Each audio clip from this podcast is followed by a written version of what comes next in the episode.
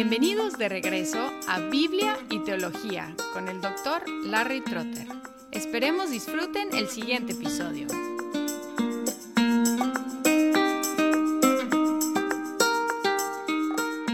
Hola y bienvenidos a Biblia y Teología. Soy Larry Trotter y estamos en medio de una serie llamada Entre Dios y su pueblo, enfocada en los pactos que Dios ha hecho con su pueblo. Revisamos el concepto del pacto y hablamos del pacto de obras con Adán, el pacto de preservación con Noé y el pacto de promesa con Abraham.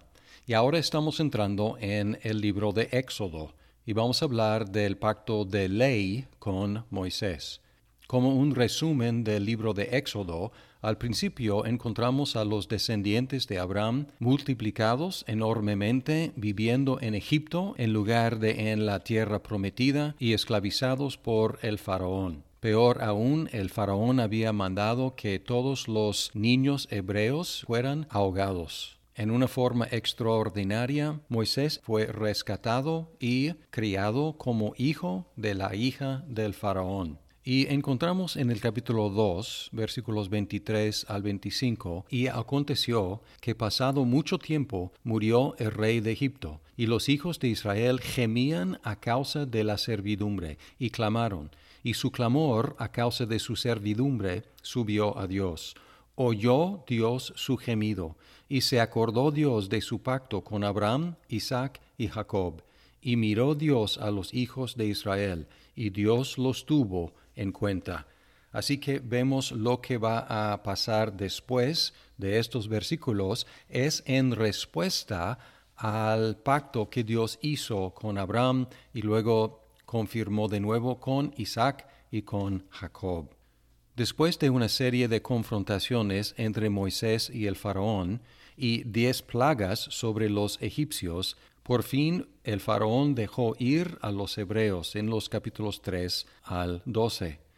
Al cruzar por en medio de las aguas del mar, ellos se encontraron en la península de Arabia, sin comida y sin agua. Sin embargo, Dios proveyó para ellos milagrosamente entre... Y luego en el capítulo 19 llegaron al monte Sinaí, donde acamparon y Moisés ascendió para reunirse con Dios. Por medio de Moisés, Dios anunció su pacto.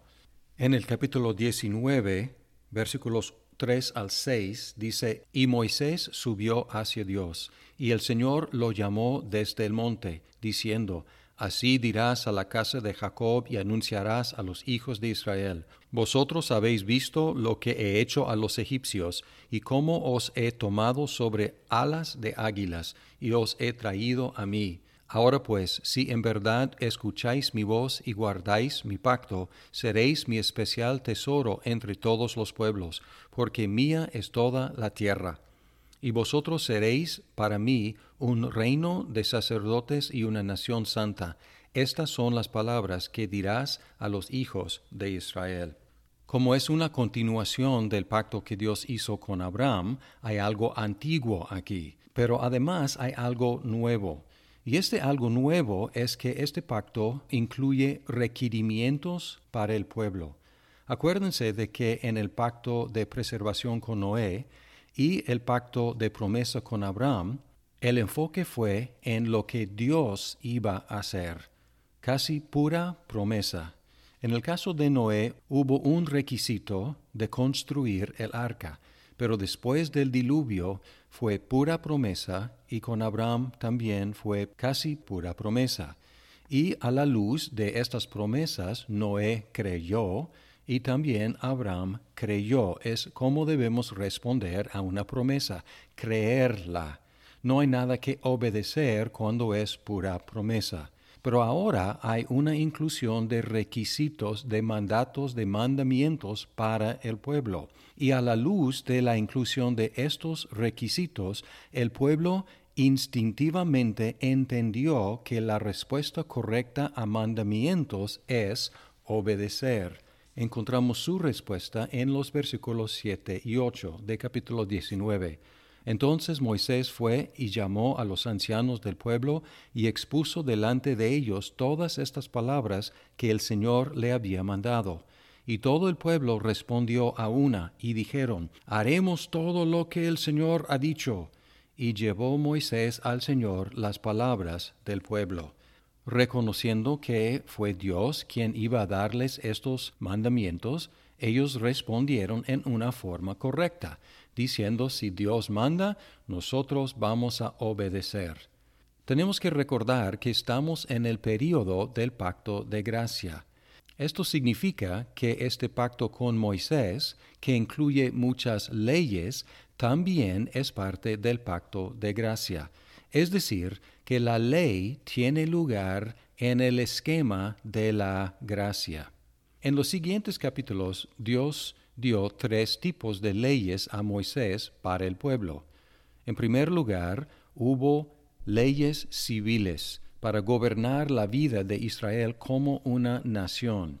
Y esto es algo nuevo porque no habían sido una nación anteriormente. Habían sido un clan, una familia, pero iban a ser una nación y una nación política. Y por lo tanto necesitaban leyes civiles. Estas leyes ya no se aplican porque el Israel del Antiguo Testamento ya no existe como una nación política. En segundo lugar, había leyes ceremoniales. Ellas regulaban la vida y el trabajo de los sacerdotes en el tabernáculo y más adelante el templo.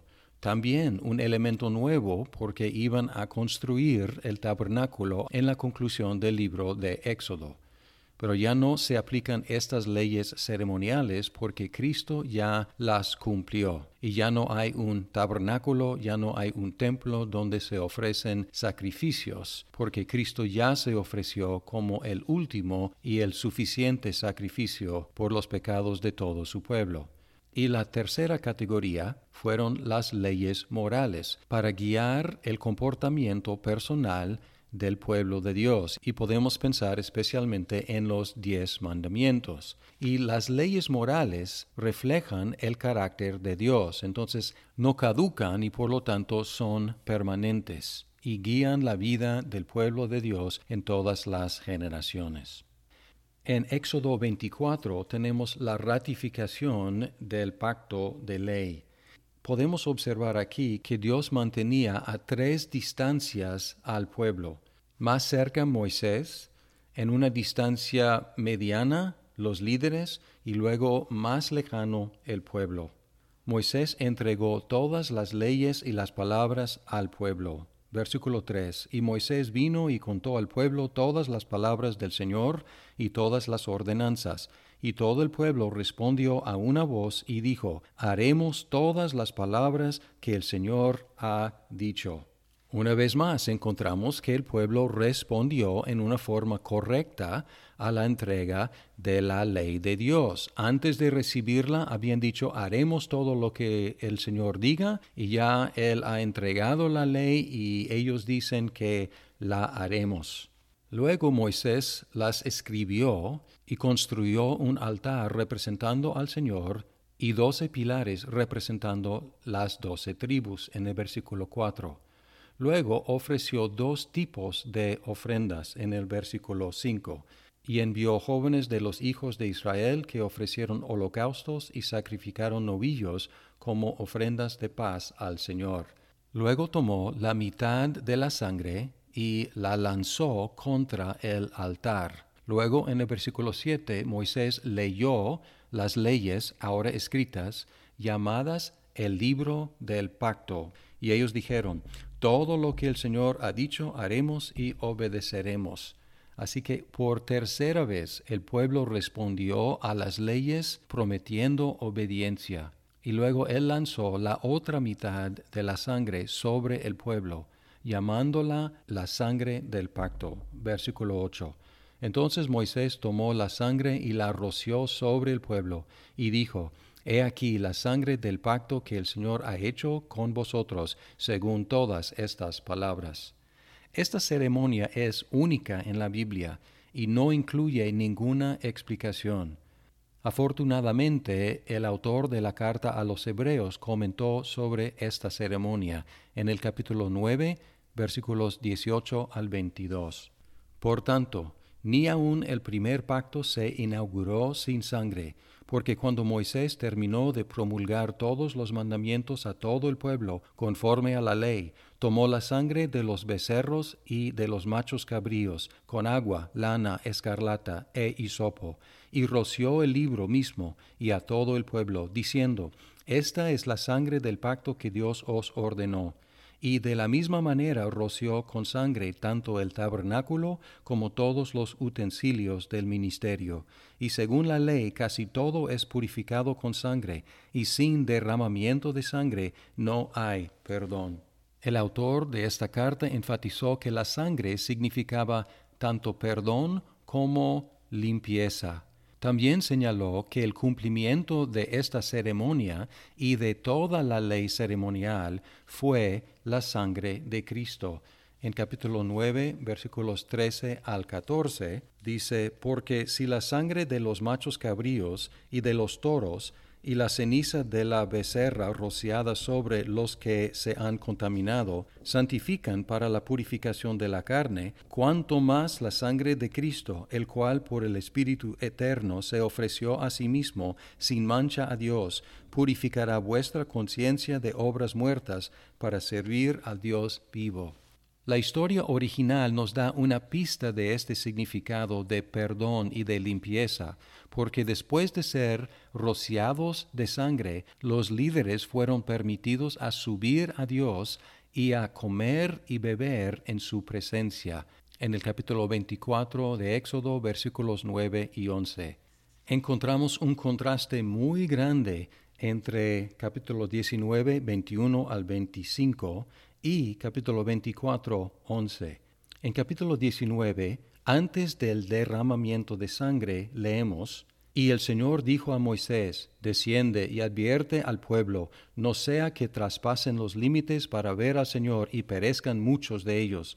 También que se santifiquen los sacerdotes y se acerquen al Señor, no sea que el Señor irrumpa contra ellos.